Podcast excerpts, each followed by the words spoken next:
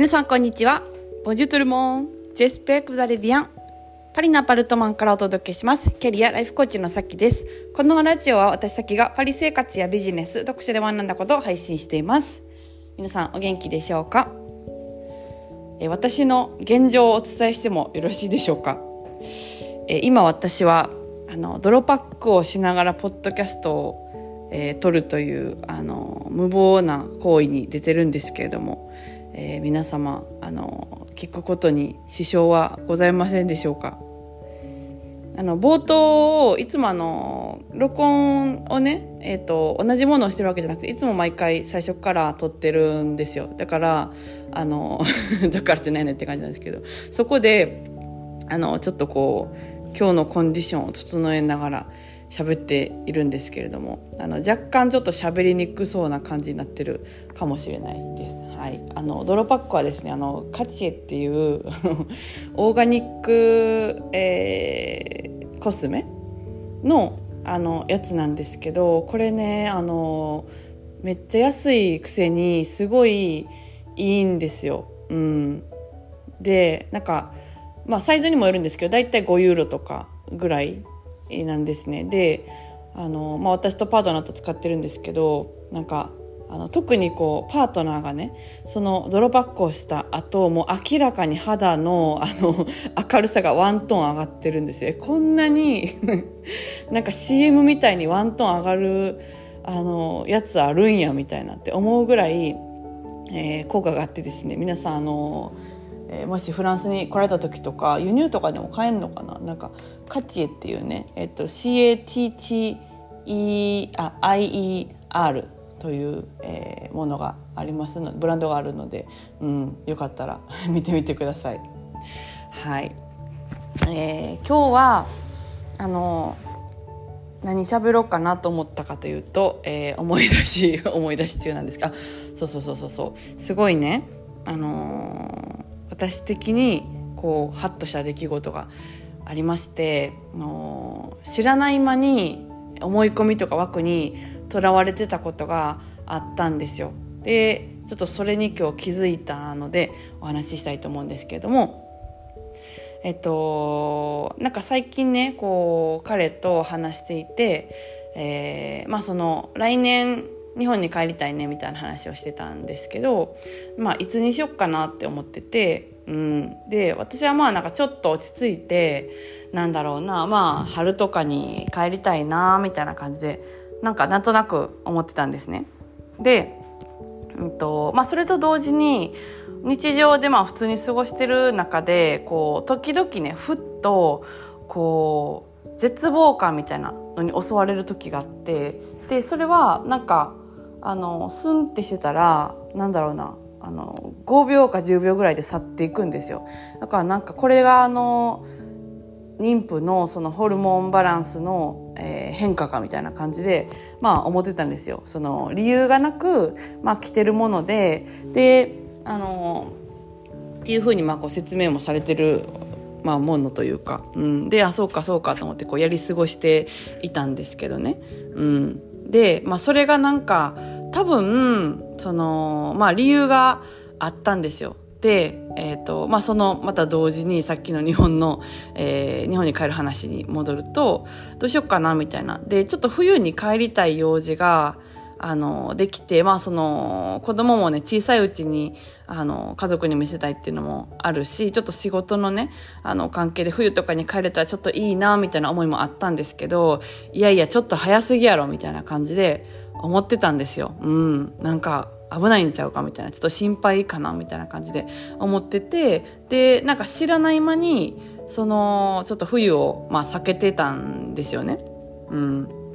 で、まあなんか大体春か夏かな、遠いな、みたいな。結構あの、私ポンポン日本に帰ってたから、その、まあ約1年後っていうのはめっちゃ遠いんですね。うん。なんか1年にまあ3回とか、うん、ももっと前は5回とか帰ってたから、うん、ちょっと5回はさすがに、あの 多いなというか、ちょっと時差ボケ直すのも大変だし、なんかそそんなに帰らなくていいかって、あの、なったので、ちょっとこっちに基盤もできたので、うん、なんですけど、まあ大体結構それぐらい帰ってたんです用事があったら。とかね、うん。で、えー、まあそんなあの感じだったからちょっと春夏か遠いなでもしょうがないよなみたいな感じで思ってたんですけどあのー、おそらくそのそれが結構あのー、時々ふと襲ってくる絶望感に若干つながってたんじゃないかなってなんとなく思ってそうっていうのがあのー、その彼と話した時にねあのあもしかしたらこれあの冬に帰れるかもみたいな話になって。っててか冬の方がいいやんみたいな感じになったんですよ。で私あ冬を全然ね現実的に考えてなかったからあ冬かみたいな、うん、感じであのー、最初驚いたんですけどよくよくまあいろんなことをまあ調べたんですよね。今予定的な話もそうだしうんと、その子供を飛行機に乗せるのをどうするかって話もそうだし、うん、なんか本当にこうリスクだったりとかっていうのがないのかっていうのとか、えっ、ー、と、実際やっている海外在住の人のあの話をいろいろまあ聞いたりとか調べたりとかしたら、まああの、普通にできるっていう、うん、あの、結論に達してですね、あの、何もなければですよ。うん。で、あのー、まあ結局ね、今のところ、あ、冬に帰れるやんっていう話になったんですよ。うん。でで冬ってまあ結構すぐじゃないですか。うん、で私はそれがそれが結構楽しみになってすごいワクワクし始めたんですけどなんかその話の後からそのこう突突然っていうかね急にあのふと、えー、やってくるなんかそのなんだろうな今後のことを考えたらなんかちょっと絶望になる気持ちみたいなのがあのやってこなくなったんですよね。うん、でえもしかして私そのなんかホルモンバランスでなんかこう勝手に